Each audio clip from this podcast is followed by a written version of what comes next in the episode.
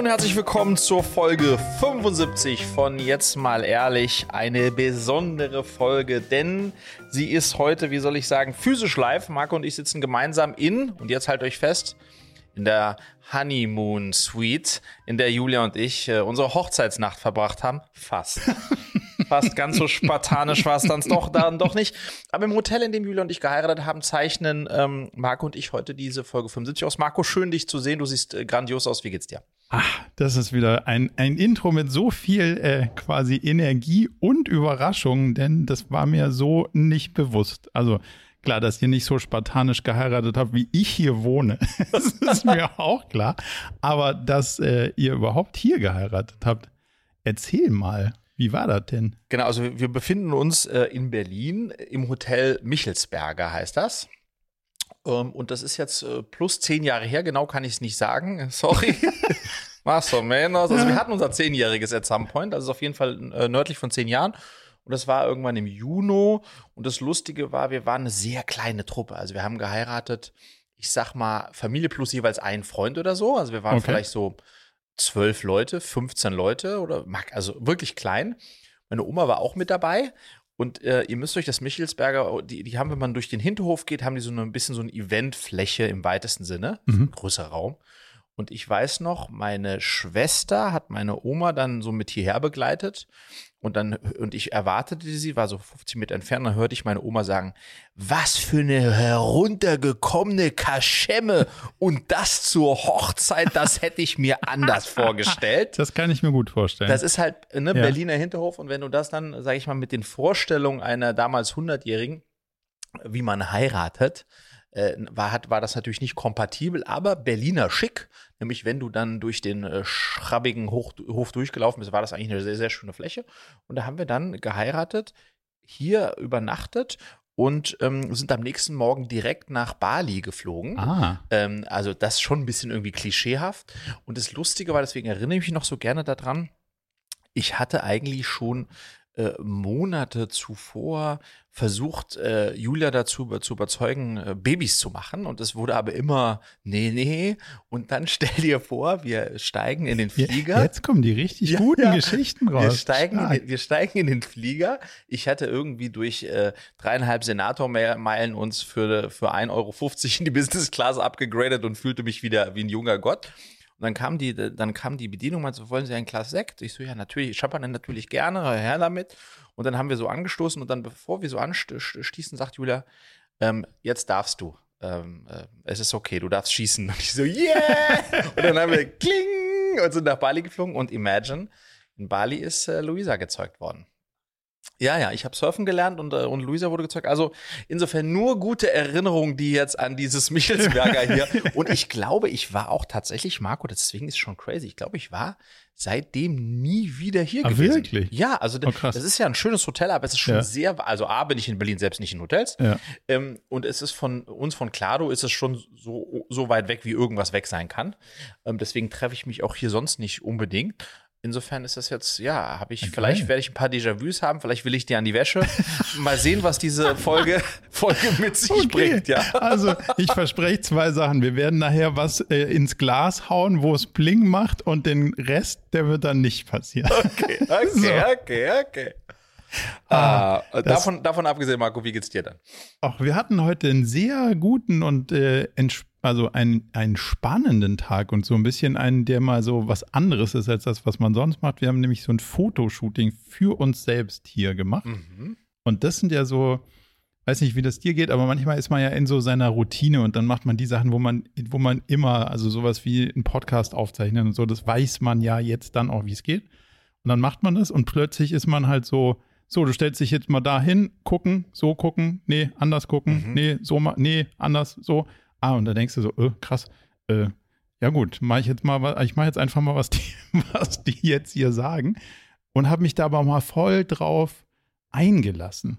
Also so gar nicht, ähm, so, ich sage jetzt mal, was hier am Ende rauskommen Ja, muss, sondern so mal, okay, gut, ich mache jetzt mal das, was die sagen, weil sie Profis sind. Und, Und, dann und du wurdest geshootet oder Genau. dein ganzes Team oder wer, wer wurde, äh, wer, Also war da am Start jetzt? primär mein Kollege Corvinian und ich. Aha. Also, weil wir ja sozusagen auf der Webseite dann auch für Präsenzzeit? für äh, Trainings und sowas Aha. die Ansprechpartner sind und dann halt auch primär für unsere Presseaktivitäten sozusagen, dass man da mal anständiges Material hat. Und es war so ein cooler, ja, einfach mal wieder eine coole Erfahrung, an seinem eigenen Produkt zu arbeiten, aber nicht primär auch selbst so alles zu steuern und sondern sich halt auch mal da so ein bisschen drauf einzulassen. Das fand ich wirklich ein geiler, also hat mir total getaugt, der Tag. Und jetzt ist ja so, das finde ich super spannend. Also ich verstehe das, ich verstehe das Element sozusagen einfach mal Spielball zu sein oder nicht die so, sozusagen die Vorgaben zu machen und einfach es passieren zu lassen. Jemand anders macht Ansagen. Das, das verstehe ich, dass das geil ist ab und zu mal.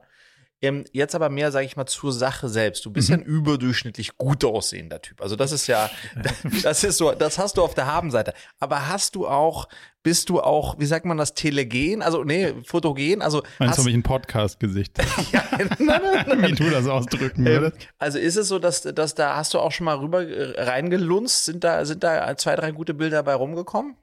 Also ich kann dir die Frage nicht beantworten. Ich habe auf jeden Fall mal äh, über die Schulter des Fotografen und, und rein in die Kamera geguckt Mhm. und klar musst du dir dann rausrechnen, dass das alles so raw ist und nicht geschnitten und nicht color corrected und so, aber ich war mit dem Style irgendwie total zufrieden und das macht mir ja, also ob, wie man selber aussieht, keine Ahnung.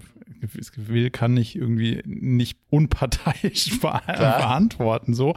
Aber am Ende ist ja die Frage, fühlst du dich wohl damit, Mhm. dass das Bilder sind, die dann irgendwie rausgehen? Ja, ja. Und das würde ich sagen, glaube ich, ich habe es ja noch nicht final gesehen, aber da habe ich auf jeden Fall ein sehr gutes Gefühl, dass das irgendwie so ist und dass es auch so ein, weißt du, so ein, ich habe zu, zu ihm gesagt, also am wichtigsten ist, dass es nicht aussieht, als wäre ich Unternehmensberater. Ja. So, und Aber das- go for it. Also, Vom Stil auch, also ne, wahrscheinlich. genau, Also, also, halt eine runtergerockte Wand im Hintergrund und halt irgendwas, wo Hauptsache Backsteine und ein bisschen so mal auch ein Berliner Rough im Hintergrund und so, dass es halt nicht so, ja, halt aussieht, wie man es erwarten würde, wenn man jetzt eine Unternehmensberatungs-Webseite Ja. anschaut. Ich sage, okay, also ich würde mich wohlfühlen, wenn du sagst, das wäre so ein dokumentarisches Ding, was man für einen Zeit-Podcast benutzen würde.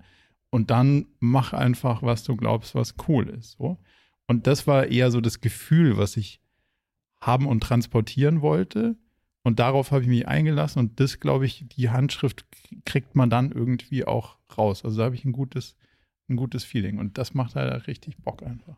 Bei mir ist so, das letzte Mal, dass ich professionell fotografiert wurde, ja, ähm, war vor ungefähr einem Jahr mit Julia zusammen, waren wir im, in der Wirtschaftswoche St Startup der Woche oder des Mhm. Monats oder des Jahres oder des Jahrhunderts. Also auf jeden Fall in dieser in der Rubrik. Und da, und da ähm, kam ein Fotograf von der Wirtschaftswoche zu uns Ja. ähm, ins Büro und dann hatten wir so eine Greenscreen und dann wurden wir fotografiert. Luisa war auch mit dabei. Und ähm, da erinnere ich mich jetzt noch gerade dran, weil wir drüber sprechen. Das war ein bisschen strange, weil der, der, der war so drauf, so, come on, show me, komm, kleines Lächeln hier. Wow. Ja. Ich so, okay. Also sozusagen, da habe ich mich maximal unwohl gefühlt. Und Ja. dann habt ihr noch irgendeine geile Requisite, die man noch zeigen kann? So, Ein oh. Schulranzen, du Lappen. Ja, genau. Wir hatten dann so einen Schieberechner. Oh Mann, oh Mann. Aber das heißt, ähm, da habe ich mich super unwohl gefühlt. Hast du dich, wenn man so im, im Zentrum, ne, also da ist äh, in der Öffentlichkeit habt ihr ja, glaube ich, Fotos auch gemacht. Ja. Ne, wenn du, hast du einen Fotograf, der dich fotografiert? Wie, wie hat sich das für dich irgendwie Das strange? ist so bescheuert. Also, wir haben erst im Hotelzimmer angefangen, weil Mhm. das halt sozusagen der so Safe Space war im Sinne von, ja, da kannst du dann auch mal Lichter aufbauen Ja, und das kannst ja in der Hotellobby hier nicht irgendwie Ja, außer anrücken. bist halt Brad Pitt. Ja, Ja, genau. gut, aber dann hätte sogar die Hotellobby auch dann was dagegen wahrscheinlich, wenn man das ungefragt macht. Ähm, auf jeden Fall haben wir dann erstmal im Zimmer so ein bisschen rumexperimentiert und vor einem Hintergrund. Mehrere Outfits auch? Hast du äh, Oh ja, ich musste meinen Pulli wechseln. Also ich Oh. habe äh, den dir durchaus sehr bekannten Pullover in äh, Grau und in Blau und ich Ah, habe du- in den beiden Varianten so Du richtig verrückter ja, Kerl, mit du. jeweils passendem mit jeweils passendem T-Shirt dazu. Mhm. Allerdings ohne Fusselrolle, wofür ich wieder äh, entsprechend Kommentare ernte. Ähm, ja, und das haben wir erstmal so ausprobiert und dabei hat sich dann schon so ein, also ich habe ja noch nie mit ihm vorher gesprochen zum Beispiel oder ich, ke Ja. kenn, kannte ihn nicht. Ähm, aber es war gleich eine, so eine coole, ja cool, alles klar, ah, ihr seid die, okay, super, passt. Und dadurch war es dann halt auch super einfach zu sagen, okay, komm, ich lasse mich da drauf ein. Und dann wurde es schon so, halt so ein bisschen lustig auch, wie es dann so sein muss, damit du eine coole Energie irgendwie ähm, rausbringst. Ich dachte so, hey, wir sind so mal, mal cool und sagen, ja, cool, komm, wir bestellen Kaffee jetzt hier, weil dann ist ja ein bisschen lockerer, weil ich das in diesem Heft hier gelesen Ja, hatte, ja. dass man einen Kaffee einfach bestellen kann. Und dann waren wir generös, wie wir sind, haben Kaffee bestellt und dann sagt die Kollegin am Telefon, ja, ähm, machen wir gar nicht. Ah, okay, shit. Und dann war es Ja. halt so, das war schon so unser erster Aha. Running Gag, so, ja, ist eigentlich ja ganz gut, aber also die Stimmung wäre halt noch besser, wenn es hier Kaffee gäbe. Und dann hatte man, also dann hatte man schon mal so den ersten Auflockerer und dadurch wird es halt irgendwie so einfach cool vom, vom, also von dem gemeinsamen Umgang.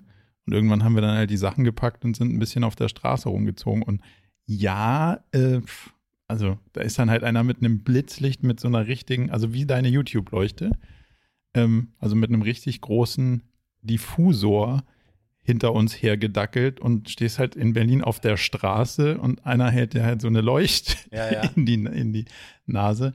Und dann kommen, dann laufen halt die Leute auch an dir vorbei und denken so, ja, wer bist denn du? Und ich so, ja, ich bin genauso ein Hanswurst wie alle anderen, nur der hat hier eine große Leuchte dabei. Deswegen schaut ihr jetzt hier so. Das, also, da muss man sich, glaube ich, einfach so, hm, ja, also natürlich kam ich mir blöd vor, aber es am Ende auch, solange ich das nicht mache, damit ich am Ende bei Instagram irgendwie drei coolere Ja. Fotos hochladen kann, sondern es hat ja einen Purpose, LinkedIn. ja, naja, also ja, also es hatte zumindest mal einen professionellen Kontext. Yes. Also es gibt eine Argumentation darum, warum man das macht und warum da so ein Typ dabei ist. So. Und das war für mich dann ausreichend okay, um mich damit wohlzufühlen. So, und dann, dann kommt man da auch irgendwie rein, finde ich. Die Berliner, muss man aber auch sagen, sind, sind sehr, ähm, wie soll ich sagen, äh, entspannt, äh, was, was sowas betrifft. Ich erinnere mich daran, das muss auch wiederum viele Jahre her und war aber hier in der Nähe an so einer U-Bahn-Station. Da habe, haben wir mit, äh, damals noch mit Body Change, I Make You Sexy, den verzweifelten Versuch gemacht, noch so einen anderen Shake rauszubringen und den haben wir genannt Looking Good Naked. LGN, LGN, Looking Good Naked. Und haben dafür äh, Models gecastet. Ähm, ähm, ähm, und mit und das Konzept, was wir hatten, das war ein äh, Henrik, ein äh, Freund von mir, ein, ein äh, Regisseur, der in Paris lebt, ein Deutscher, der in Paris lebt, ähm, der hat ein Konzept geschrieben und die Idee war mit einem, mit einer, mit einem jungen Mädchen, Frau, nackt, ähm, also wirklich komplett nackt, dokumentarisch durch die Stadt zu laufen, also dass sie nichts in der Hand hat, außer so einen Looking Good Naked Oh. Shake. Ähm, und da haben wir dann auch eine gefunden, die karrieremäßig noch so am Anfang stand, dass sie das mitmachte. Und da sind wir dann hier vor, hier in der, in der Nähe vor U-Bahn-Stationen, haben wir sie dann mit einer Kamera eher vorgelaufen und sie dann so, und dann so ein Song. Ähm, und dann lief die einfach da splitternackt. Ich glaube, es war so März oder so, auch noch zum Teil relativ kalt. Ähm, ja, das ist auf jeden Fall äh, ja, eine, eine dunkle Episode meiner, meiner letzten Karriere. Looking Good Naked ist auch massiv gefloppt, äh, hat, äh, hat äh, Sex Sells, didn't sell, uh, even though it was sexy. Ähm, ja, genau. Aber Aufmerksamkeit hat es doch gegeben. Aufmerksamkeit hat es gegeben, ja, ja. Aber äh, auch ein bisschen, die hat dann noch, ähm, ja, keine Ahnung, mit dem Model gab es auch noch ein bisschen Ärger im Nachhinein. Also lassen wir, wollen wir das, wollen wir das, äh, wollen wir das nicht, äh, wollen wir das nicht vertiefen, ja. Also zwecks der Rechte. Nee, ich glaube, ich, ich muss wohl versprochen haben, in dem Kontext, dass, dass, dass der Start einer großen Karriere sein könnte. Daran erinnere ich mich aber nicht mehr. Und dass dann die nächsten Shootings wären in Paris und so weiter. Ja, also keine Ahnung. Ja, okay. Ja, lass uns bitte schnell das Thema Okay, nehmen wir ein ja. anderes, nehmen wir ein Ja. anderes Thema. Zu deiner hervorragenden vorherigen Karriere. Was würdest du sagen, muss man machen, um Leute möglichst lange im Fernseh-Video-Kontext, also nicht Fernseh, sondern sagen wir mal Bewegtbild-Kontext, Mhm. bei der Stange zu halten? Also, was muss auf dem Bildschirm passieren, dass Leute nicht sagen, boah, ist das, jetzt bin ich kurz weggenickt. Also, muss man schnelle Szenenwechsel haben? Muss man dauernd Sachen einblenden oder kann man es auch schaffen, einen, eine Dreiviertelstunde eine Audience bei Laune zu halten durch nur das gesprochene Wort? Weil Hintergrund der Frage, ich kriege immer mehr Feedback, so, boah, der Typ, der ah, der ist so langsam, den muss ich auf 1,5-facher Geschwindigkeit anhören, ist ja nicht zu ertragen, so wenig Abwechslung, so monoton, so un. Und dann denke ich mir so, ja, verstehe ich alles, aber wie man jetzt so, so einen Online-Kurs-Kontext, wie man zweieinhalb, drei Stunden komplexes Zeug so rüberbringt, dass alle sagen danach, hey, jetzt bin ich aber hochgradig entertained und viel schlauer als vorher, überfordert meine Vorstellung, weil entweder macht man halt was Entertainiges oder man macht was, was halt total education-mäßig ist. Beides über einen langen Zeitraum. Und dann dachte ich, du kennst dich ja aus. ja. Was muss ich machen? Also erstmal natürlich ähm, eine Frage, die mich freut, weil das mich jetzt zurück zu sagen, zurückführt in meine Zeiten an der Hochschule für Fernsehen und Film ah, und mich zurückerinnern lässt, dass ich ja mal was Sinnvolles studiert habe ähm, und äh, tatsächlich ja mich Filmemacher nennen kann. Ja. Lustigerweise äh, gefällt mir das gerade, dass du diese, dass du das wieder hochbringst. Ähm, ich glaube, und das vielleicht auch als Mehrwert für die, die zuhören, die Frage, was muss man eigentlich machen, um sozusagen Leute dran zu behalten, mhm. ist natürlich brutal abhängig, ne, vom Medium ja. und von der Audience. Ne? Also ähm, es ist ja schon auf TikTok eine Herausforderung, Leute 60 Sekunden dran zu behalten, weil das Konsumverhalten auf TikTok ist, wie das Konsumverhalten auf TikTok ist. Ähm, genauso wie es auf YouTube herausfordernd ist, Leute 10 Minuten dran zu halten. So, auch wenn das ein Medium ist, wo halt länger konsumiert wird und die ja. Leute auch wissen, wenn ich ein YouTube-Video anschaue, sind das nicht nur 30 Sekunden, außer ich schaue Shorts. Das heißt, es ist, glaube ich, schon initial mal total wichtig, ab, abseits von der Frage, was will ich machen, unterhalten, informieren, inspirieren, mhm. ist natürlich die Frage, wer ist meine Audience und wo ist die gerade im Moment der, des Konsumierens. Ähm, äh, Punkt eins. Aber da wäre so, ja, der Rahmen, okay, die Leute haben sich zumindest mal mehr oder minder freiwillig proaktiv dafür entschlossen, das Thema sich jetzt mal. Ist das so? Also ist es nicht, dass auch bei einigen das verpflichtend ist? ja, ich sage ja mehr oder weniger freiwillig, aber zumindest mal proaktiv für, also selbst wenn du sagst, Mist, ich muss mir das angucken, ist das ja nicht, ist ja jetzt kein Werbespot, der dir reingedonnert wird, ja, während ja. du was anderes, Total. sondern du setzt dich hin und sagst, jo, jetzt gucke ich es mir an, mit, ja. mit freudiger oder mäßig freudiger Erwartungshaltung, aber so ein also es hat ja eine, die, die Intention ist zumindest mal da. Es jetzt, kommt jetzt nicht überraschend. Mhm. Also ich glaube, ähm, man muss natürlich jetzt sagen, sowas, also so, so ein klassischer Online-Kurs, wie du ihn hast, äh, der dann auch noch, wie du sagst, relativ trockene Inhalte über einen relativ langen Zeitraum vermitteln will, ist natürlich die Champions League ähm, äh, in puncto, äh, wie kriege ich es hin, dass die dranbleiben. Ja. Ähm, ähm, ähm, und jetzt hast du diesen bis äh, teils äh, freiwilligen, teils gezwungenen, vom Arbeitgeber gezwungenen Background, äh, da, das ist schon mal ganz gut, ist ein gewisser Bias, weil es nicht in ihrer privaten Zeit ist im klassischen Sinne. Aber ich glaube, was ich allgemein antworten würde auf, auf deine Frage, ist, Du solltest dir mal überlegen, also die, die oder anders formuliert, dass äh, die beste Zutat für, äh, für Viewer Retention ist gutes Storytelling. Mhm. Gutes Storytelling. Das bedeutet, egal äh, wie lang dein Piece ist. Ja. Ähm, das heißt, wenn du es schaffen würdest, deine Inhalte im Kontext eines Storytellings mhm. äh, zu vermitteln, dann könnte das auch zweieinhalb Stunden dauern.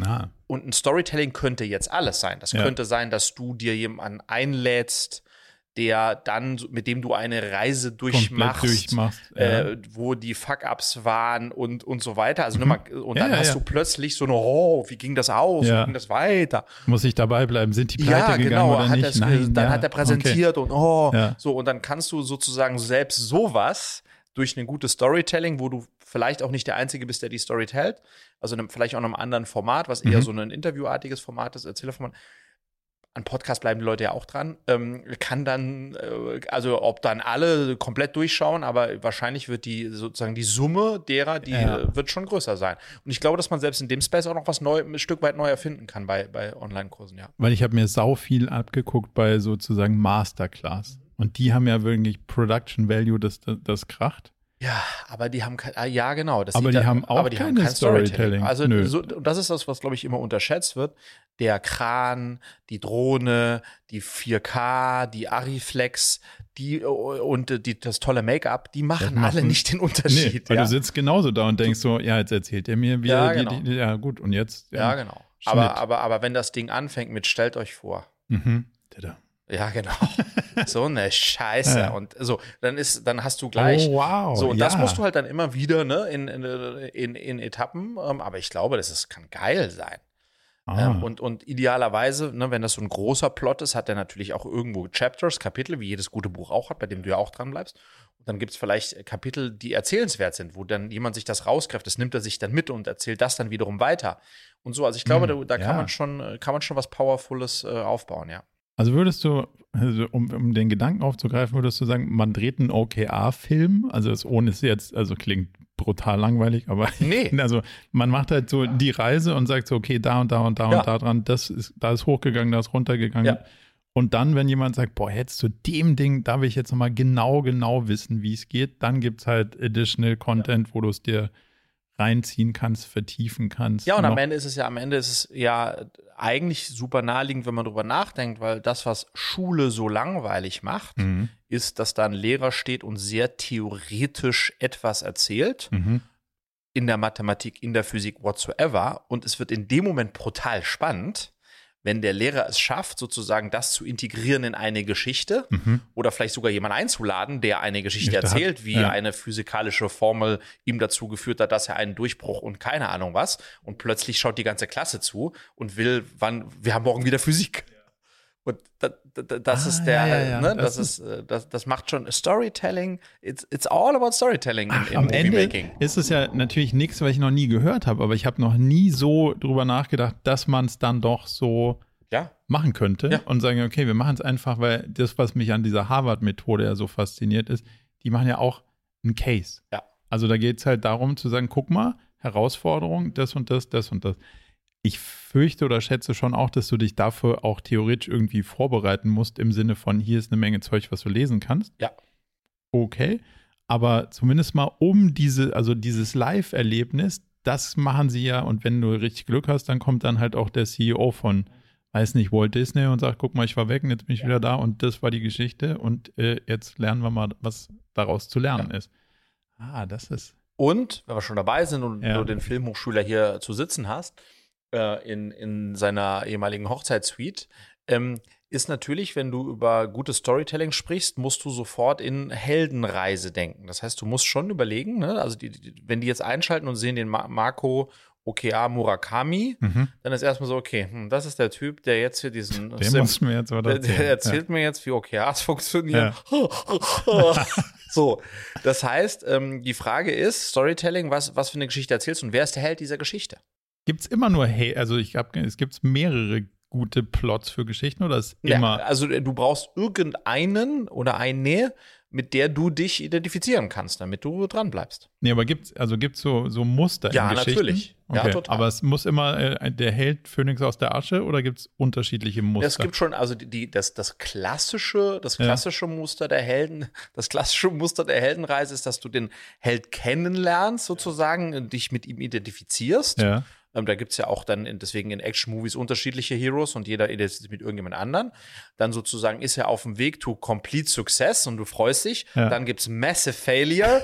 All Das ganze Ding bricht wieder in sich zusammen und du Ja. fragst dich, ist Happy End oder ist es a Disaster? Wohl wissen, it's it's going to be a happy end. Und am Ende des Tages äh, schafft er schafft er es und, und das spielst du immer und immer, Immer wieder. wieder. Und der Mensch findet es immer und immer wieder. Ich meine, Also so, man muss eigentlich eine, eine Challenge to overcome haben. Ja, genau. Und dann muss man sagen, oh, ist knapp und danach ging's. Also exakt. im Prinzip ist das ja ein Stück weit meine allererste OKR-Geschichte, die ich ja selbst so erlebt habe, dass wir ja auch nicht genau wussten, A, wie das OKR-Zeug geht und B, äh, war einfach das Geld aus relativ schnell absehbar. Und mit haben wir es halt geschafft zu überleben. Also es war ja so eine Geschichte und die in kurz erzählt, ist schon immer so, ah ja, okay, deswegen OKRs. Die könnte man durchaus natürlich auch mit den, auch mit den Protagonisten ein Stück weit von damals, vielleicht sogar bisschen filmisch aufarbeiten. Ja, und dann, wenn du in so eine Richtung denkst, dann kannst du, weil du ja im Film bist ähm, ähm, ähm und nicht nur in Ton, kannst du dann exakt, du kannst dann äh, Szenen nachstellen, in Anführungsstrichen, du kannst. Oder Interviewsituationen Interviewsituation, mit, den, mit den handelnden Personen machen. Total prickelnd kann das werden. Und das Lustige ist, dass, ähm, vielleicht als, als Überleitung, wenn okay für dich, ja. Ich war letzte Woche Freitag eingeladen bei einem Format, das heißt 12 Minutes Me. Mhm. Das gibt es seit acht Jahren und das ist, wie ich finde, ein richtig ähm, tolles Format, was sich damals Leute überlegt haben. Das äh, gibt es in München, in allen möglichen Städten. Und da, das ist, äh, die haben eine richtige Community aufgebaut von, keine Ahnung, zwei, drei, vier, fünf, sechstausend Leuten, die halt in dieser Community sind. Und immer wenn die in irgendeine Stadt einladen, dann ähm, kommen halt die, die in dieser Stadt leben. Und letzte Woche Freitag war das in Hamburg in dem, äh, im Office von Blackboat, von dieser, äh, von diesem äh, ja. Christoph Magnussen. Äh, von Magnussen zu Way to New Work. Ja. Die haben das sozusagen gehostet. Ähm, und ähm, dann wurde ich gefragt, ob ich da einer von dreien sein möchte, die da sprechen. Zwölf Minuten. Äh, und das, das Konzept ist ganz geil. Ich habe auch nochmal äh, die, die Macher hinterfragt, sagen, ja, zwölf Minuten ist halt super, weil das ist kurz genug, dass selbst wenn es ein Scheißvortrag ist, ähm, niemand sauer sein kann. Und aufsteht und geht. Und aufsteht und geht. Mhm. Und trotzdem ist es lang genug, um irgendwie eine, eine, eine, eine spannende Inspiration, Inspiration, zu geben. So zwölf Minuten Pitch, danach so eine Glocke und dann ist Schluss, die Bus, die Waldfee. Und dann zwölf Minuten que äh, Fragen, das Fragenrunde. Mhm. Ähm, Aber themenfrei, oder? Äh, bei uns war jetzt, das, nee, nee, nicht themenfrei, ähm, sondern es hat schon immer irgendein Thema. Und bei uns, äh, jetzt bei der, bei der sozusagen Session, bei der ich war, waren so vielleicht 80 Leute da ähm, in den Räumlichkeiten, war es ähm, äh, Zusammenarbeit und Bildung. Mhm. So im weitesten Sinne. Also es war irgendwie, es waren viele HR-Leute da, deswegen auch für mich natürlich total spannend. Ähm, ähm, und genau, da, da, da, da war ich. Ähm, und warum erzähle ich das jetzt zum Thema Storytelling? Dann hatte ich ähm, mir eigentlich so ein bisschen zurechtgelegt, was ich äh, erzählen möchte in den zwölf Minuten, ohne das geprobt zu haben oder so. Ich dachte, worst case klingeln die mich raus ja. und dann schmeißen mich von der Bühne. Und dann habe ich den Fehler gemacht auf dem Weg nach Hamburg, ähm, gesagt, ah, weil der hat dann nicht der Organisator gesagt, hey Fredrik, bring doch ein paar Slides mit, Slides sind immer gut und, und äh, die anderen haben auch alle Slides und dachte, ja stimmt, hat er recht, ich muss eigentlich Slides mitbringen. Und dann habe ich meinen Computer aufgemacht und habe, ah, hier sind ja noch die Bits and Bretzel Slides. Oh, oh, oh. Ja. Die gute, das waren gute Slides, ja, ja. Also, also wenig Slides, viele Fotos. Und dann habe ich diese genommen, so, wow, das sind gute Slides. Und dann habe ich so gesagt, ja, wie könnte ich denn jetzt das, was ich so erzählen wollte, mit den Slides und dachte, ja, das passt gut. Und dann bin ich reingegangen, Marco. Und es war hell of a disaster. also ich habe dann versucht, Inhalte zu den Slides zu finden, die ja. aber gar nicht gebaut waren für das, was ich im Kopf habe. Oh ja, I love it. Und dann habe ich nach acht von zwölf Minuten, habe ich gesagt, wisst ihr was, reicht jetzt der Scheiß. Hab Slide ausgemacht und habe dann sozusagen einfach einfach und dann erzählt. einfach ja, weiter erzählt und habe dann plötzlich und ah, das ist wirklich also es war eine Mischung aus äh, ich habe den Faden verloren, Blackout, mich über mich selbst geärgert, ich fand mich ah. brutal schlecht. Okay. Ähm, um dann einfach zu merken, ja, wenn ich einfach nur äh, Ohne stick, stick einfach, to ja. the story und Voll. zu meinem Storytelling und dann waren noch die zwölf Minuten Fragen. Also insgesamt war es dann was rund und schön und, und das Feedback war auch gut. Aber das hat mir auch noch mal gezeigt, dass wenn man äh, ne, sozusagen man muss bei seinem Stiefel, man muss bei seinem Stiefel bleiben und, und, und den Klammern dann auch ein bisschen schleifen und so weiter und so fort. Aber dann wieder so eine Combo aus dem, das, das war schon bei der Bits nicht gut. Ich weiß nicht, warum ich Habe ich auch gerade überlegt, so okay, nachdem er gesagt hat, oh, die Präsentation, die war ja damals schon ja. nicht so, dass du happy warst und dann nochmal. Oh, und dann habe ich es nochmal von Aber nee, und insofern ähm, und das hat mir dann gezeigt, aber wiederum, wenn man Storytelling mag und kann, und ich, ich, ja. ich kann, kann das eigentlich sehr gut, dann kannst du halt auch die Leute total fesseln. Ne? Das mhm. ist großartig. Ähm, ähm, gibt es da Bücher, wo du sagen würdest, so als Einsteiger ins Storytelling-Geschäft, gibt es da so. Sicherlich. Okay, Sicherlich. aber kannst du mich im Na nein, nein, okay, gut. äh, äh, äh, ja, genau, aber das ist, äh, ist nicht zu unterschätzen. Und ich mag, deswegen mochte ich jetzt diese kleine Session, dass wir da ein bisschen drauf rumjammen, ja. weil lustigerweise bin ich wirklich der Überzeugung, dass man eigentlich alles spannend machen kann. Ja. Und das beste Beispiel für das großartige Storytelling ist Casey Neistat. Ja der basically äh, aus einem Nichts einen, einen super spannenden Vlog macht, weil er einfach eine in sich geschlossene Geschichte erzählt, die, wo du dir auch immer wieder die Frage stellst, Ja. äh, schafft das, schafft das nicht, tralala. Und das ist, it's, it's Der so kommt easy. aber mit seinen drei Akten, oder? Das ist ja immer Ja, so eine genau. Drei-Akt-Geschichte. Das- Ja. Da gibt es ja auch so ein Video. Das habe ich mal vor langer Zeit gesehen und dachte so, ah, genau, so muss man es machen. Und dann habe ich es wieder ja, vergessen. verwirft man es auch wieder. Ne? Ich habe noch eine tolle Geschichte für dich und dein Produkt. Mhm. Und zwar habe ich ja das Buch gelesen, warum es so schwierig ist, ein guter Mensch zu sein. Mhm. Also tendenziell ein gutes Buch, wie ich finde, ähm, Verhaltensökonom. Und am Ende, also so recht gegen Ende, geht es darum, dass man Mentoren, also er fordert sozusagen, dass man Mentoren bräuchte für Kinder. Oh. Und da dachte ich so, ach guck mal jetzt hier, das Aha. geht aber mehr so in deine Richtung. Und dann haben die Studien gemacht mit, nennen wir es mal, mit Kindern in einem sozialen Umfeld, wo du davon ausgehen kannst oder es bewiesen ist, dass die Eltern nicht sonderlich förderlich für die Kinder sind. Also, dass da keiner nach Hause kommt und sagt, Mensch, Junge, hast du, hast du gut gemacht, sondern einfach so, die sind einfach Ja. aber die werden jetzt nicht sonderlich viel gesehen, Beachtung geschenkt oder so. Und dann haben sie äh, quasi eine, äh, zwei Gruppen gebildet oder Mhm. aus einer Gruppe sozusagen einige ähm, separiert und die haben eben einen Mentor bekommen oder eine Mentorin über einen gewissen Zeitraum. Und nichts anderes eigentlich gemacht, als das Erwachsene, und das waren, ich will es jetzt nicht falsch wiedergeben, aber sowas wie Studenten im mittleren Ja. Semester oder so. Aber also jetzt nicht, das waren jetzt nicht äh, Top-CEOs, die sagen, so, jetzt mache ich mal hier was mit den Kindern, sondern es waren einfach Erwachsene aus Sicht der Kinder. Und die sind dann da hingegangen und haben gesagt, hey, was hast du, was willst du denn heute mal machen? Wollen wir mal in Zoo? Erzähl doch mal. Ja. Also so an die Hand nehmen, zuhören, darauf irgendwie eingehen, was die so sagen. Und das haben die dann immer so eine Stunde gemacht. Über einen gewissen Zeitraum. Da gab es eben so ein, äh, so ein Programm an Mentoren, die das bereitgestellt haben und auch finanziert haben. Und Mhm. diese Wissenschaftler haben das halt eben begleitet und haben danach gemessen, macht das bessere Menschen?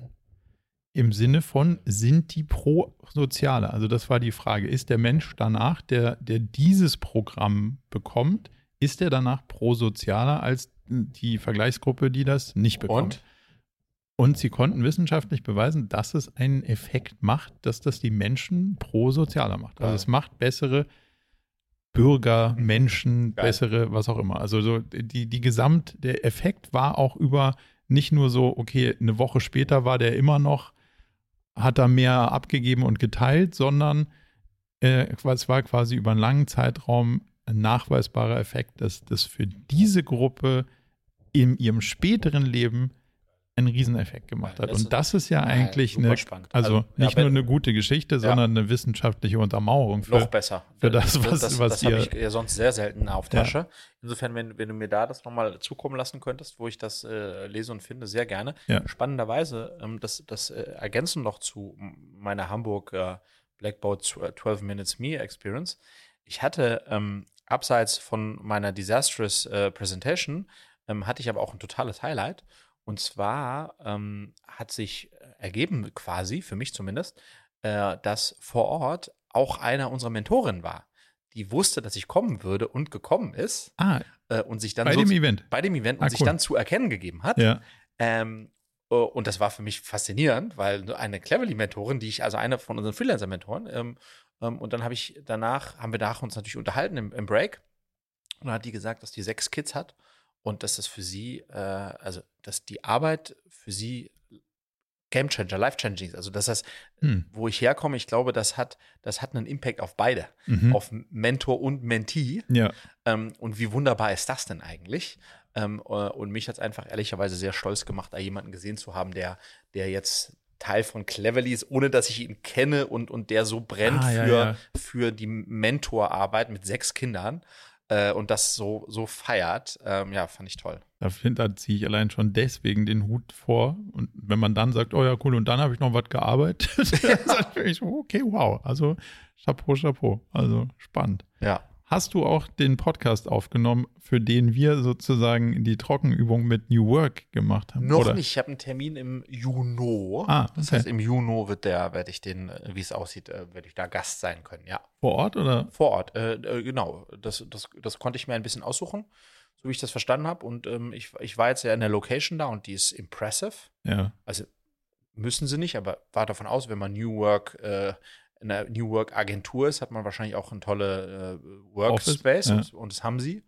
Ähm, und das hat echt Laune gemacht. Ähm, und deswegen, und die haben auch tolle Podcast-Facilities da. Insofern werde ich da hinfahren. Ich meine, nach Hamburg ist eine, Ja, ist nicht in so normalen Umständen, wenn nicht alle streiken, anderthalb Stunden. Und Ja. insofern ist das schon, ähm, habe ich das vor, ja. mega gut. Ja. Ich bin, glaube ich, im September mal dort, wenn das Mhm. jetzt alles. Also ich kenne es noch nicht, aber Ja. also ich kenne es nur aus YouTube-Videos. Deswegen freue ich mich so ein Ja, bisschen. ja, ich Da bin das- auch, äh, ich bin auch, ich, ich gehe ganz jung, versuche ganz jungfräulich reinzugehen und bin, bin gespannt, ähm, bin, bin gespannt, was darum kommt. Ich, äh, kleiner, kleines, äh, äh, kleiner Themawechsel. Ja. Wir hatten ja in der letzten Folge, ich habe ja auch so als, als Bildungsunternehmer sehe ich mich ja schon ehrlicherweise hier auch immer so ein bisschen in der Pflicht, den edukativen ähm, Beitrag zu leisten. Aha, ich kann was lernen.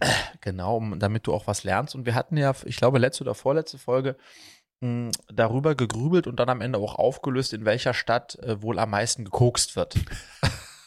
Ich erinnere mich. Die richtig, also es gibt so eine Kategorie, in, ich weiß gar nicht in welchem Medium, das nennt sich unnützes Wissen. das ist nicht. Ich glaube, da würdest du, also, okay, was lernen wir heute? So, heute äh, lernen wir wieder Umfrage, wieder Tagesthemen oder Tagesschau. Ja. Und zwar äh, die Frage an dich: Es gibt wieder um fünf, äh, nee, es geht um dieses Mal, genau, fünf Städte.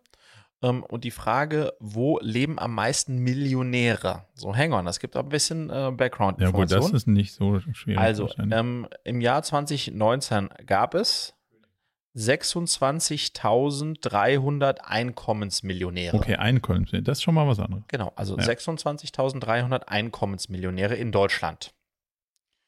Ähm, und äh, dann haben die jetzt, jetzt nach Bundesländern sich das angeschaut, aber das interessiert uns weniger, Mhm. sondern wir fragen jetzt nach Städten. Aber Achtung, das sind dann Einkommensmillionäre auf 100.000 EinwohnerInnen. Darf ich raten, bevor du die Option sagst? Ja, ja, total. Äh, Ich, ich werde, mehr sage ich dir nicht, so. sondern die Frage ist, wa- was, wer glaubst du, sind die fünf Städte mit den meisten Einkommensmillionären? Okay. Ähm, und gerne wieder Platz 1 und äh, Platz 5.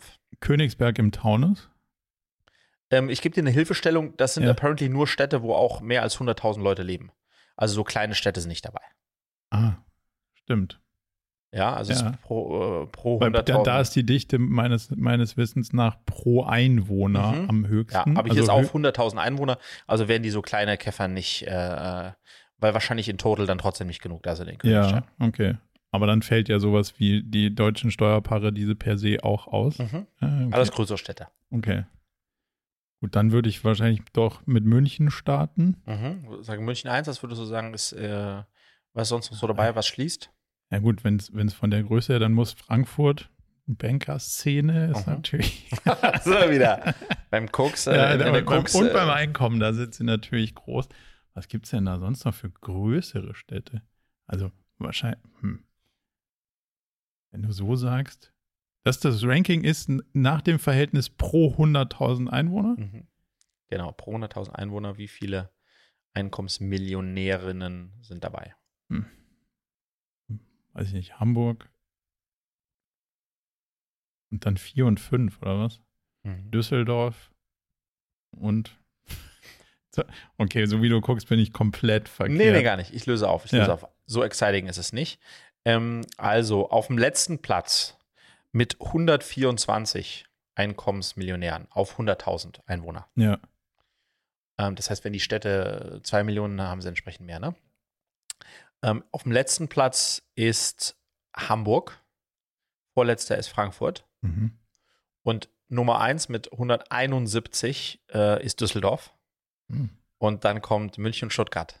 Stuttgart. Ah, okay. Also, also du hast also Düsseldorf, München, Stuttgart äh, und dann Hamburg und Frankfurt. Frankfurt und Hamburg. Düsseldorf. Aha. Aber also muss man wahrscheinlich auch ehrlicherweise differenzieren. Einkommensmillionäre wird wahrscheinlich auch an der Einkommensteuererklärung gemessen. Ja, Das heißt, die, die Hälfte der ganzen VC- und Startup-Szene haben so. gar keine. Naja, das ist ja nicht Einkommen. Ja, ja. Also so Ja. muss man ja mal. Das heißt, du hast zwar quasi Gewinn gemacht, aber versteuerst es nicht als Einkommen über die Einkommensteuererklärung. Das heißt, das taucht da nie auf. Aber sonst wäre Königsberg und wahrscheinlich schon ja, vorne ja, mit dabei, na oder? klar. Also ja, Ja. aber gut. Inter interessante Statistik. Also das sind die Städte, in denen die Leute am wenigsten gut dran sind, steueroptimiert ihre Einkommensströme zu legen. Exakt. Und dann habe ich noch eine andere Frage, ähm, Ja. die ich mitgebracht habe. Ähm, das ist weniger Frage, sondern eher, wo mich deine Meinung interessiert. Ähm, wir sind ja beide Fan, äh, würde ich schon so sagen, oder ähm, mögen gerne den Paul Ripke. Mhm.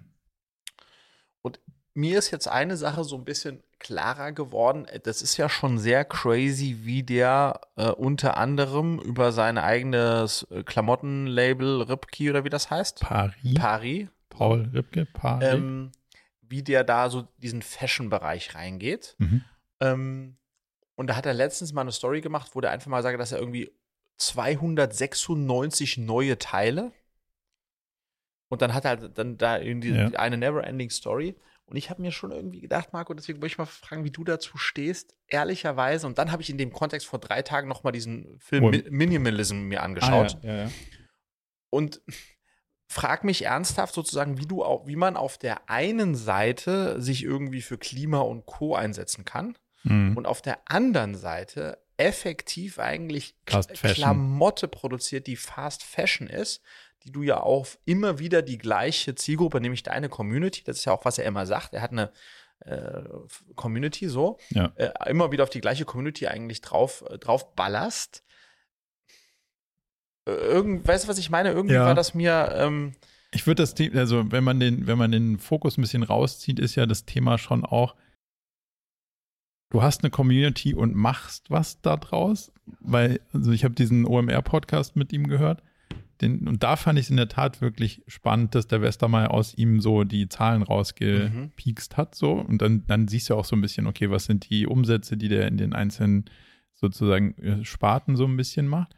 Und dann ist ja schon die Frage, jetzt habe ich eine Community und die finden es witzig, Wortspiele von mir zu kaufen. Und deswegen macht er Paultaschen statt Maultaschen Mhm. und verbimmelt die dann. mhm. ja. Was ja eine lustige Genau. Idee ist und er hat ja auch irgendwie den gewissen irgendwie, ja, er hat, er, er legt dann schon Wert aufs Produkt, Mhm.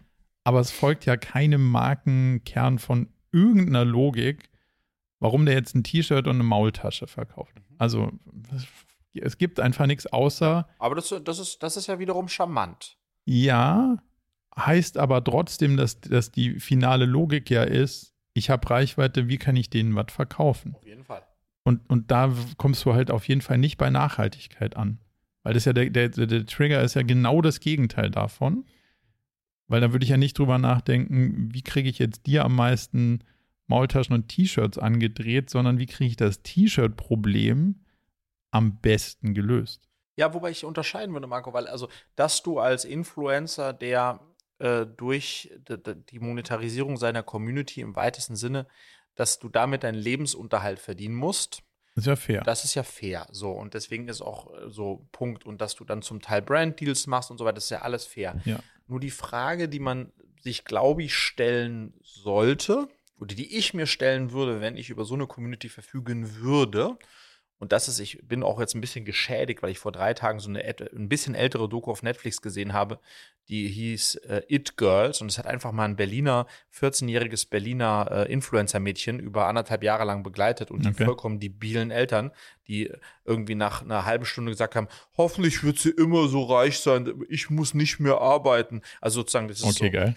Und das nächstbeste, was die, die das Mädel halt gemacht hat, dann mit 15, als die Frage war, wie verdiene ich mehr Geld, ist ja meine eigenen Hoodies. Ja. Und die hat sie dann Lulibi oder wie auch immer genannt. Ja, Mhm. und dann hat sie jeden, alle 14, alle einmal im Monat neue Hoodies, neue Hoodies, neue Tra Training und so. Also, das ist sozusagen, das ist so der Reflex, den alle Influencer haben.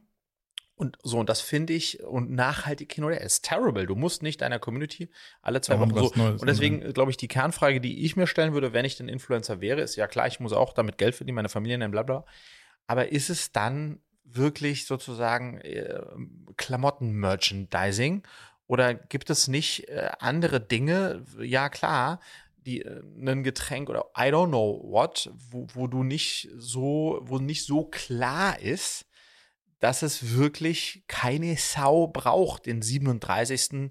Äh, Ripke-Pullover. Äh, Weißt du, was ich meine? Ja, also ich meine, ob ihn gar keiner braucht, I don't know, wenn es ein cooler Pulli ist, oder es gibt ja auch andere, man muss ja nicht irgendwie auf, auf die eine Person runterbrechen, es gibt ja auch andere YouTuber, die ich zum Beispiel cool finde, die dann auch Hoodie-Mark machen und sagen, oh, die machen wir nachhaltiger und tralala, aber at the end ist es das gleiche Game. Also ja, ich habe Leute, die mir zugucken und dann kaufen die irgendwie was. Und da ist doch die zentrale Frage, für was willst du ein Influencer sein? Das glaube ich doch dann, also will man alleine der Reichweite wegen und weil man Leute dann bewegen kann, Dinge zu tun und vor allem dann auch zu kaufen? Oder willst du für was Inhaltliches stehen? Da würde ich mir persönlich dann eher die Frage stellen, was ist denn, weil dadurch findest du ja dann eine schlaue Antwort darauf, wie du es kapitalisieren kannst, ohne dann als nächstes einen Energy Drink rauszubringen, weil du denkst, ach, die saufen ja alles, das ist ja super. Also weißt du, das ist ja irgendwie so ein, wenn du gar keinen inhaltlichen Anspruch an das hast, was du da eigentlich sozusagen influenzen willst, täte ich mich damit sowieso persönlich schwierig. Aber das ist nur mein ganz persönliches Ding. So.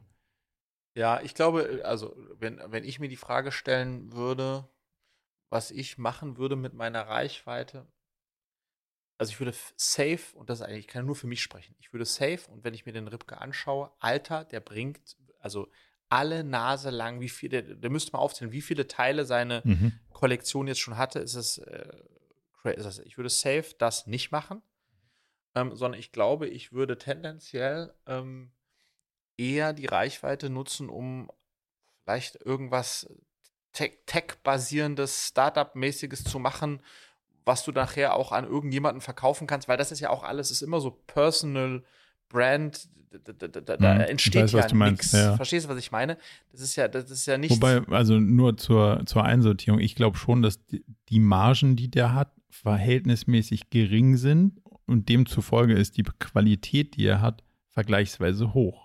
Also vergleichsweise sicherlich, ja. ja. Also ich glaube schon, dass der das in, in sich mit seinen Produkten total gut meint und macht. Also von daher. Ja, aber 27 Bademäntel, das, das, das, wieso denn?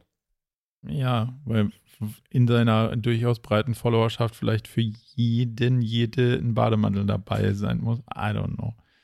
Ah, ja, aber du sprichst ja auch mit jemandem, der seine Instagram-App gelöscht hat, weil er das ganze Zeug auch nur noch begrenzt erträgt. Da finde ich ehrlicherweise hier den, den, den Move ähm, äh, von Logan Paul mit seinem Prime, mit diesem äh, Getränk, was er mit dem Briten zusammen macht, mit mhm. diesem K-Dings, wo jetzt schon ein Angebot von Gatorade über eine Milliarde vorliegt. Wow. Ähm, und die sind vor acht Monaten gelauncht pretty smart. Die werden den größten Exit äh, der, der Influencer-Geschichte machen nach wahrscheinlich 24 Monaten.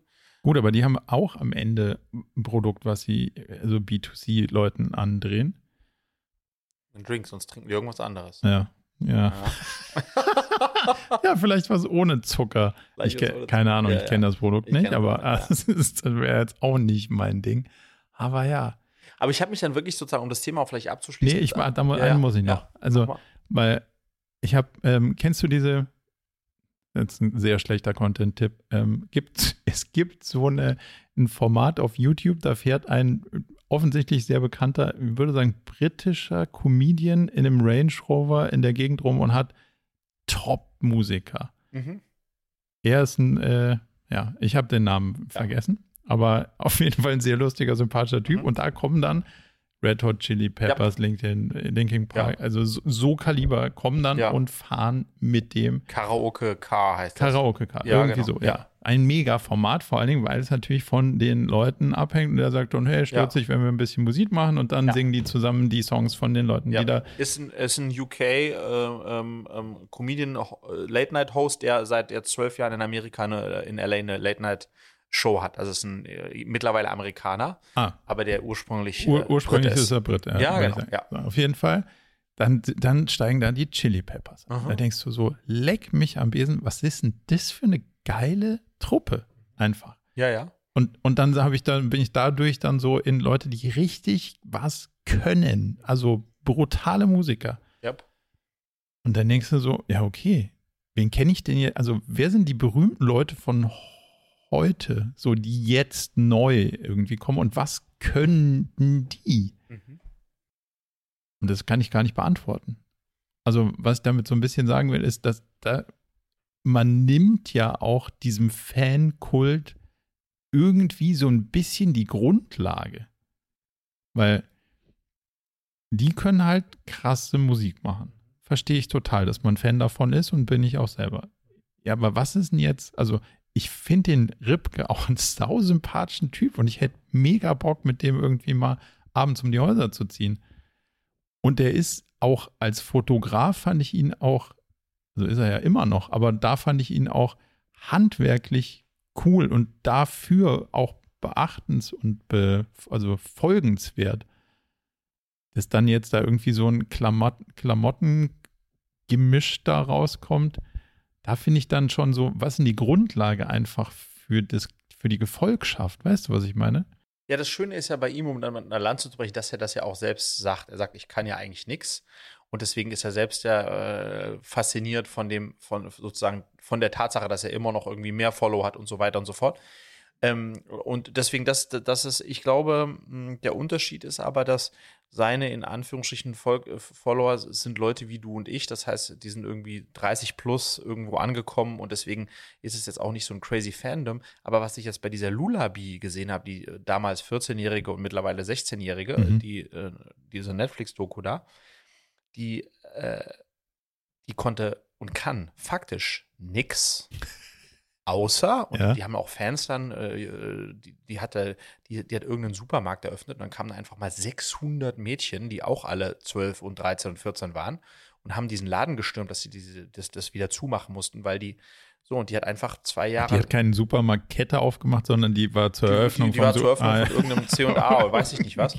Und, und, und dann, hast, dann haben die auch interviewt Fans ja. von ihr, so Hardcore-Fans, die, die, die geheult haben. Und dann hat man die gefragt, was, was findest du so besonders an ihr? Und dann sagt sie, die, die ist so authentisch, die hat so eine tolle Ausstrahlung. Immer wenn ich sie sehe, die gibt mir so viel Kraft. Die ist, die ist mhm. so, so. Und da hast du dann, da, da spricht dann ein 13-jähriges Mädchen über ein 14-, 15-jähriges Mädchen. Und du merkst tatsächlich, die, die betet die an wie die Beatles, mhm. mit dem Unterschied, dass die Beatles Musik gemacht konnten, haben, ja, genau. so, und die nicht. Aber es funktioniert, ja, also das ist so, die, die ist damit riesig geworden. Das, was ich daran was ich daran so schlimm fand, du siehst dann auch in dieser Netflix-Doku, wie dann die Mutter sagt, du, ähm, heute 12 Uhr ein Posting, 16 Uhr, 19 Uhr und 12 Uhr Simple Club, äh, 16 Uhr, vergiss nicht diese Abschminkbürste da. Und dann sagt die Tochter, oh nee, die, äh, puh, was soll ich dazu sagen? Ja, weiß nicht, machen irgendwas mit Sport, okay. Und dann siehst du Schnitt, dann Schnitt und dann, hey Mädels, Hallöchen, das ist sie, die Bürste, die ich immer vorm Sport nehme. Cookie, Cookie. So. Und dann, Aber das ist ja mein Punkt. Die, also so, hang on, hang on. Und ja. dann, dann, dann, dann verdient die damit 150.000 Euro im Monat. Ja. Mit diesen ganzen Placements. Aber das ist doch krank. So, und ja, aber dann sozusagen, äh, aber jetzt, hang on, jetzt dann kam Julia gegen Ende der, der, der Doku mit dazu und dann habe ich so Julia und Julia hat noch zehn Minuten mitgeschaut. Und hat, hat eine Bürste gekauft. Nein, nee. Und, und dann habe ich sozusagen die offene Frage gestellt, ja? ja. Also, das war nachvollziehbarerweise eine Familie aus einem ähm, schwierigen sozialen Milieu, ähm, die einfach, äh, ob der Tatsache, dass irgendeine Marke, McDonalds, die hat die größten Deals, denen irgendwie 40.000 äh, Euro zahlt für, für zwölf Postings, hat die Familie natürlich äh, so, das, so, das ist nicht auf sehr stabiles äh, Fundament mhm. gefallen. Aber die Frage, die ich mir gestellt habe, ist, wenn Luisa käme und sagen würde, ich möchte mich als Influencerin ausprobieren. Oder wenn Eltern bei uns aus der Cleverly Community sagen, hey, meine Tochter ist 15 und sie will TikTokerin werden was mhm. sage ich? Also verstehst du, was ist denn ja. meine Haltung zu einem jungen Mädchen oder einem jungen Jungen, der sich äh, äh da ausprobieren möchte, weil auf der, der Kehrseite, die hat, das hat man in der Doku auch gesehen, ähm, die hat hart dafür gearbeitet. Ne? Die hat jeden Tag sechs Stunden Absolut. geschnitten also und diese ganzen ja, Clips zusammen und die musste extrem diszipliniert sein, die durfte nichts essen, hat sie auch, also ne, mhm. ne, die musste, das, das, das war schon, das war nicht das, also nicht alle 14-jährigen Mädchen können das, was sie kann. Nee, fair. Sonst, ja. äh, Punkt. Also es war sozusagen, wenn man so möchte, schon eine Leistung. Absolut. Punkt. Ja. Ähm, ähm, aber ich, und, und äh, eine Karriere, apparently, die die ganze Familie durchfinanziert. Ähm, und und ich, ich bin nicht so, weißt du, was ich meine? Ich bin mir ja. nicht so sicher, ähm, wie, ich, wie, ich, wie, ich dazu, wie ich dazu stehen soll. Ähm, aber eigentlich müsste ich dazu eine Haltung haben. Ich glaube, äh, Reflex, wenn Luisa auf mich zukäme mit 14 oder 12 oder 13 und sagen würde, Papa, ich will irgendwie äh, ich, TikToker, TikToker, also ja. wie, die sagen ja dann, ich will TikTokerin werden, das ist ja eh, das kann vergehen, ja. ich will Videos machen, so würde ich sicherlich erstmal sagen, go for it, uh, try it out, ähm, ähm, wohl wissend, dass das äh, etwas ist, wo, wo, wo, wo sie jetzt eine Erfahrung sammeln wird. Und, äh, und, und ich wäre halt da und Julia auch, um das sicherlich rechts und links auch wieder einzufangen, zu relativieren und so weiter und so fort. Ich meine, was sind die anderen Optionen, Marco? Verbieten? Nee. Sowieso nicht. Ähm, ähm, ähm, ähm, äh, Punkt, ja. Aber lass mal kurz auseinandernehmen. Der, der Punkt, worauf ich hinaus wollte mit den Chili Peppers, ist natürlich, die müssen sich nicht überlegen, was verkaufen wir denn jetzt Nein. hier, sondern die haben halt einfach. Die sind das Produkt. Ja, die ja. haben ein Handwerk und ja, das genau. können die saugut, also eine Kunstform und daraus ergibt sich dann logischerweise, dass die keinen Energy Drink verkaufen, sondern das, womit sie eigentlich angetreten und wofür sie dann auch berühmt wurden wohingegen andere berühmt werden und dann überlegen, so, jetzt bin ich berühmt, was mache ich jetzt daraus aus meiner äh, möglicherweise talentfreien Karriere. Heißt nicht, wie du es richtig rausgearbeitet hast, dass das alles irgendwie den Leuten in den Schoß fällt und die gar nichts dafür können. Und heißt auch übrigens nicht, wieder beim Storytelling, dass das nicht die Geschichte ist, die möglicherweise andere so, oh, ich traue mich überhaupt nicht, was in mein Video da zu sagen, oder äh, aus dem sozialen Umfeld, aus dem ich komme, kann ich ja sowieso nichts reißen dass das nicht die positive Gegengeschichte dafür ja. ist. Also das kann durchaus auch, äh, glaube ich, ganz valide Vorbildsfunktionen übernehmen. Die Frage ist, wie geht man damit um? Und jetzt, um auf deine Frage zu antworten, was ist die Haltung, ist, glaube ich, die Frage nach der Motivation. Mhm. Sag mal, was reizt dich denn wirklich daran? Mhm. Weil du und ich sind uns ja einig, dass was total schön ist, was uns auch reizen würde, und in Teilen ja auch reizt, weil das, was wir hier machen, ist ja auch irgendwie kind of, also kind of the same. Es war ein anderes Format, aber irgendwie schon auch, ist ja der kreative Prozess. Und was ich gefährlich fände, was einen dann daran reizt, was sicher nicht mal rauszurechnen ist, ist aber der Fame oder der Erfolg oder der, und wenn du dann fragen würdest, erklär doch mal, worum geht's, also warum willst du denn das werden? Ja, ja, ich will berühmt werden. Oder es macht mir so, es macht mir so Spaß, das mit meinen Freunden zu teilen oder ich will mich ausdrücken oder weiß auch immer. Aber ich glaube, das ist naiv, Marco, weil wenn, wenn, ja. Passt zu mir. Ja, weil ähm, du weißt, wie du austickst und auch ich, wenn uns jemand anspricht und sagt, jetzt mal ehrlich, ich habe das mir angehört, also am Ende ja, geht es auch von den uns, drei Leuten auf jeden ja, Fall. Ja, geht es auch uns darum, ähm, ähm, nicht darüber berühmt zu werden. Aber natürlich wollen wir gerne, dass, wenn wir jetzt Zeit damit verbringen, etwas zu produzieren, das auch äh, äh resoniert. Aber du willst, genau, du willst Resonanz, auf genau. jeden Fall. Und das ist das, was die ja bekommen. Die kriegen ja Resonanz, bis der Arzt kommt. Ähm, ähm, ich habe übrigens äh, andere, andere Geschichte, gleiche Geschichte. Ich habe vor drei, vier Wochen war ich mal wieder im Kino ähm, ähm mit, mit der Family und da stand vor mir, Luisa, nee, äh, Julia ist irgendwie auf Toilette gegangen und vor mir standen Eltern mit, mit zwei Kindern, die waren äh, 13 und 16 ungefähr. Äh, ein mhm. Junge, ein Mädchen, das Mädchen war 15, 16 sowas. Und die hat äh, so, so äh, imposante Fingernägel gehabt, aber das, das, das war das Erste, was mir aufgefallen ist. Aber dann hatte die ihr Handy in der Hand und die war auf Instagram. Und ich habe noch nie in meinem Leben, weil ich nicht so viele 15-, 16-Jährige um mich herum habe, habe ich jemanden gesehen, der so schnell und so proaktiv Instagram machen kann, nämlich Swipe, Like, Comment, Swipe, Like, Comment. Also die hat sozusagen, die hat die Stories durchge und dabei aber auch nicht nur konsumiert, sondern geliked, ge geschrieben, ge weitergesendet und alles äh, mit zwei Fingertaktik. Also das war so, ich so, what? So, und das heißt, das ist crazy auch, wie das. Ja. Äh, ja, und deswegen, die kriegen dann ganz viel Input. Äh, der Rückkanal ist bombastisch. Und da zehren die natürlich was äh, draus. Ähm, mhm. Und das wiederum, und da fängt es dann halt halt, ne, die, die, die Frage, die du stellst, ist schon, why, warum machst du das? Weil äh, das kam in der Doku eben auch klar raus, dass es natürlich, das ist, also was das Gefährliche ist, dass du mit zwei Sachen sind gefährlich. Das eine ist, es ist natürlich eine Droge. Also, ja. ne, die hat auch gesagt, wenn sie nicht gerade selbst was macht, guckt sie auch anderen, mhm. sich anderes Zeugs an. Aber ich glaube, was noch gefährlich ist, worüber nicht so viel gesprochen wird, Warum schaffen es denn so wenige Frauen wieder raus aus der Prostitution?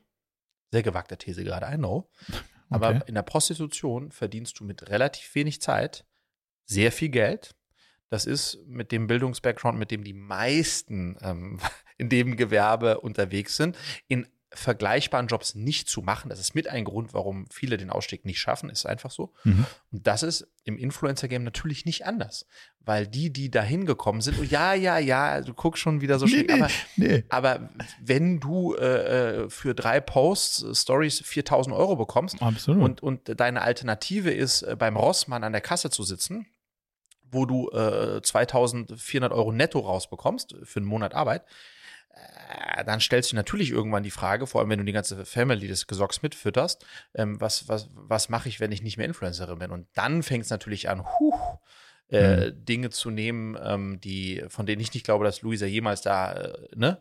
Aber äh, ist sicherlich äh, für einige eine Herausforderung. die Meta-Analyse, wie wir jetzt äh, die, die eine Berufsgruppe und InfluencerInnen irgendwie miteinander, die sparen wir uns. Aber die Kernaussage ist wahrscheinlich nicht ganz verkehrt, dass du natürlich in einem, ja, du, du kriegst auch einen hohen Reward, nicht nur finanziell, also nicht nur äh, anerkennungsmäßig, sondern auch ja, finanziell. Und Ja. das dann nicht zu machen, wenn es mal funktioniert, ist natürlich schwierig. Aber das ist halt ja, weiß nicht, ob das der neue, ist das der neue Fußballprofi, den man werden will und dann am Ende es keiner ja, wird? Vielleicht, vielleicht. Und was auch noch, was mir auch noch äh, aufgefallen ist, die, die, man hat ja dann unglücklicherweise ganz viele Brands, Marken mitbekommen, die die so beworben hat den ganzen Tag lang. Ähm, ähm, und die hatte dann in ihrem Portfolio sozusagen laufende Kooperationen, weil der Vater dann immer so, diese Woche, äh, folgende Sachen müssen gemacht. Und die war auch voll genervt schon. Jetzt hör auf, du musst heute um 9 Putenbrust, 4,99. und die hatte über 40 Kooperationspartner. Und davon, und das wollte ich, darauf wollte ich hinaus, Marco, davon waren, oh, das waren 40, davon waren 35, 36, habe ich nie gehört. Das, Ja, ist, gut. das sind Produkte, aber das ist krass. In, in, einer, in einem Werbezeitalter, wo es nur Fernsehen, Radio und Magazin gibt, Gab's das gar nicht? gab es diese Nee. Marken gar nicht. Home Shopping Euro vielleicht. Ja, aber, Ja. aber will sagen, das heißt, die Influencer haben auch dafür gesorgt, Hm. dass Brands, die keiner braucht, ähm, ähm, äh, die Möglichkeit haben, an äh, Zeugs zu verkaufen, was keiner braucht, weil du so nischig agieren kannst und für vergleichsweise kleine Preise. Das ist schon crazy auch, ne? Jetzt habe ich eine gewagte These im Marketing-Kontext. Glaubst du, dass das daran liegt? Also jetzt mal an, ein bisschen andere Zielgruppe vor Augen, aber dass Influencer so erfolgreich sind und oder auch als Marketing-Channel gebraucht werden, weil Firmen es in Teilen nicht schaffen, selbst Gesichter zu produzieren? Das ist mir so ein bisschen aufgefallen, weil ich glaube schon, dass der Mensch kauft ja per se von Menschen und nicht von Marken. Jetzt sind Marken sau schwierig aufzuladen und es gibt welche, die haben das sicher geschafft. Da kaufst du dann auch von der Marke und nicht vom Mensch. Aber wenn jetzt die gleiche Marke auch noch den Mensch hätte, also wenn, wenn jetzt Porsche noch eine Personenmarke dazu hätte, wo man sagt, Mensch, der Porsche jetzt hier, der ist aber auch ein, ein schnittiger Typ, so, also auch noch ein netter. Ferdinand Ja, Porsche. genau. Ich aber, glaub, ja, aber den, genau. den gibt, den, der wurde ja nicht ins Heute transportiert. Ich glaube, es ist am Ende, also good point, ich glaube, es ist ja nur die konsequente Weitererzählung dessen, was schon Günther Jauch hat für Bitburger geworben, Thomas Gottschalk für Haribo. Also sozusagen die, die Mhm. Tatsache, dass Marken Gesichter hatten, haben, hatten, äh, ist ja eine, eine, eine Phänomen aus unserer Zeit, aus den 90er Jahren. Hm. Ne, das, das, In der Werbung, ja. in der Als- Werbung, ja, und das hat man. Haribo Ja. macht genau, das war Thomas Gottschalk. Das Ja. ist also stark damit identifiziert, ne? Ja. Äh, Und die anderen großen Marken mit, mit ähn- ähnlichen Gesichtern, Boris Becker, AOL, bin ich schon drin, was auch immer, gab es ja alles in unserer Zeit. Ähm, Und ich glaube, deswegen waren sozusagen die Influencer, ist nur eine konsequente Weiterfolgung dessen und in der Sache aber genau wie du es sagst, dass man dadurch eine Marke auflädt mit einer Identifikationsfigur, aber jetzt natürlich noch viel geiler, nämlich total nischig und jeder kann seine eigene Community, die dann recht individuell ist. Deswegen gibt es ja dieses Phänomen mit, äh, na, wie nennt sich das nochmal, mit, äh, äh, wenn Frauen ihre Tage bekommen, ähm, diese äh, Unterwäsche, ähm, na, Okay, jetzt Also es du, gibt- jetzt es kann gibt- ich dir, da kann ich dir Also- wirklich helfen. es gibt Startups, die wirklich rein über Influencer-Marketing eine Existenz sicher arbeiten konnten. Ja. Ähm, und da gehört eben diese Unterwäsche, die, wo du halt keinen Tampon nutzt. Wie dem auch selbst, tu nicht so, als wüsstest du nicht, was ich meine. so, und das ist doch großartig, sozusagen, also schlimm, aber großartig für die, weil die gucken sich dann an, so, wer hat so eine ungefähr eine Audience und dann, äh, das ist eine Marke, die heißen ja alle ungefähr gleich, Lululaba, ja. Buchubade, und dann haben die aber ein Gesicht und dann wird das gekauft und da, daher funktioniert das richtig gut. Aber meine These ist ja, wenn die Firma es schaffen würde, selbst glaubwürdig Gesichter zu produzieren, bräuchte das das vielleicht gar nicht. Oder andersrum. Mhm. Aber ich glaube, das, nee, aber was wir sehen, ist ja jetzt genau umgekehrt, dass die Influencer brauchen die Marken nicht mehr, weil die Influencer ihre. Das würde für meine These sprechen. Genau, ja, genau. Die Influencer brauchen die Marken nicht mehr, weil die. Äh, weil, weil, die Marken es nicht schaffen, selber Gesichter zu sein. Genau, und, und, weil die Influencer ihre eigenen Marken machen. Genau. Die richtig großen. Weil die, ne, weil die die Fähigkeit haben, Personen in der Öffentlichkeit Exakt. darzustellen. Exakt.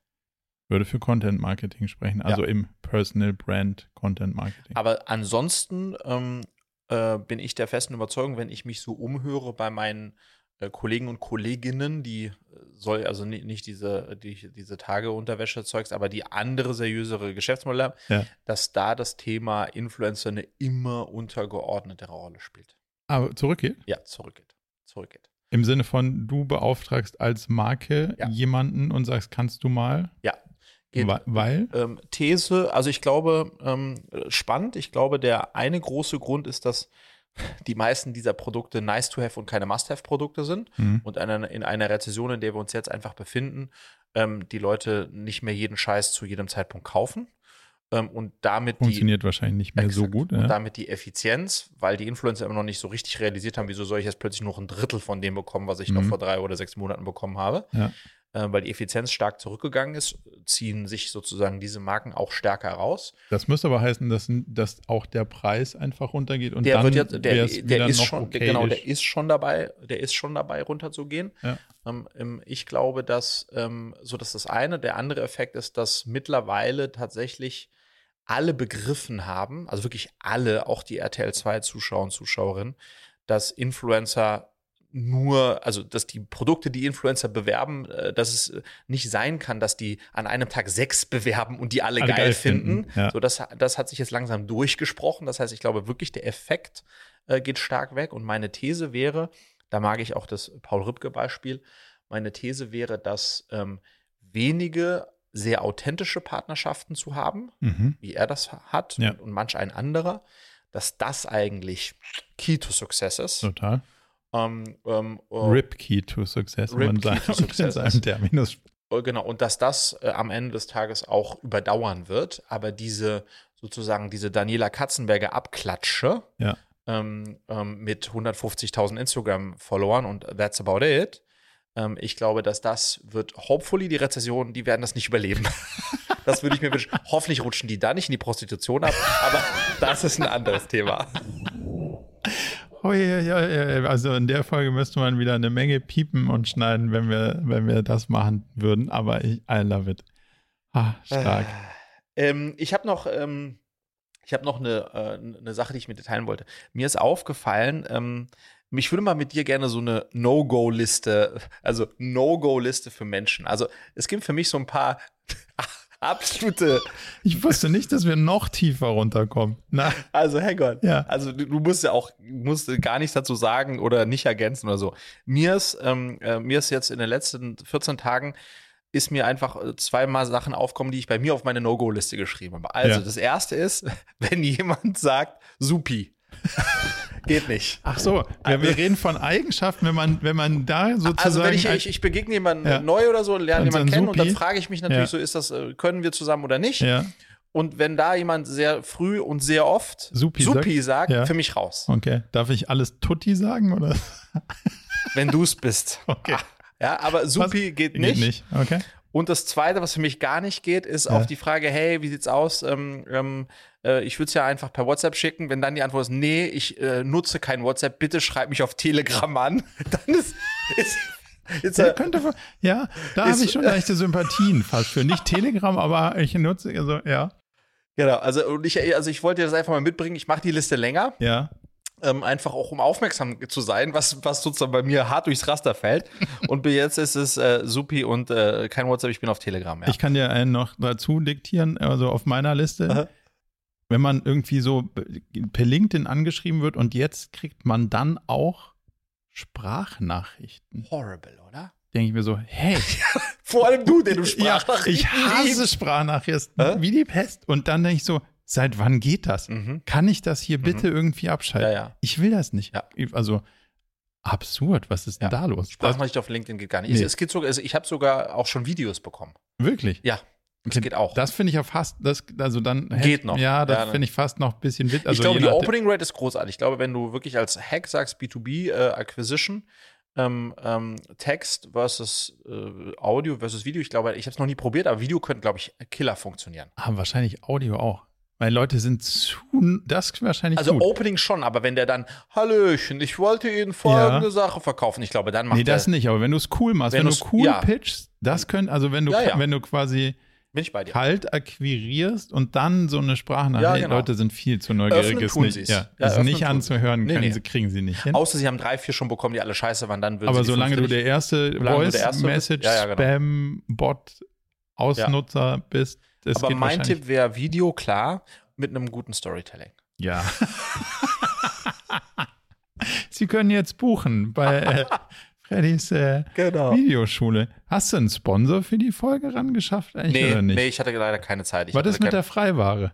Das, die, die, die Ich wurde, ich wurde im Büro gefragt, ob wir jetzt, also wo, wo du denn jetzt eigentlich das, das Sponsoring-Geld irgendwie äh, hinüberweist. Da habe ich gesagt, ich glaube, der hat keinen, also der Deal war Freiware. Freiware, dann, absolut, ja. Ja, und dann wurde ich gefragt, ob, wir- ob wir- also, wo ist denn die Freiware? Und ich so, Ja, wir ich, müssen mal im Shop umschauen. Ich dachte, die, die verkaufen auch Gras, ähm, aber es sind nur so Öle und so. Das ist ziemlich.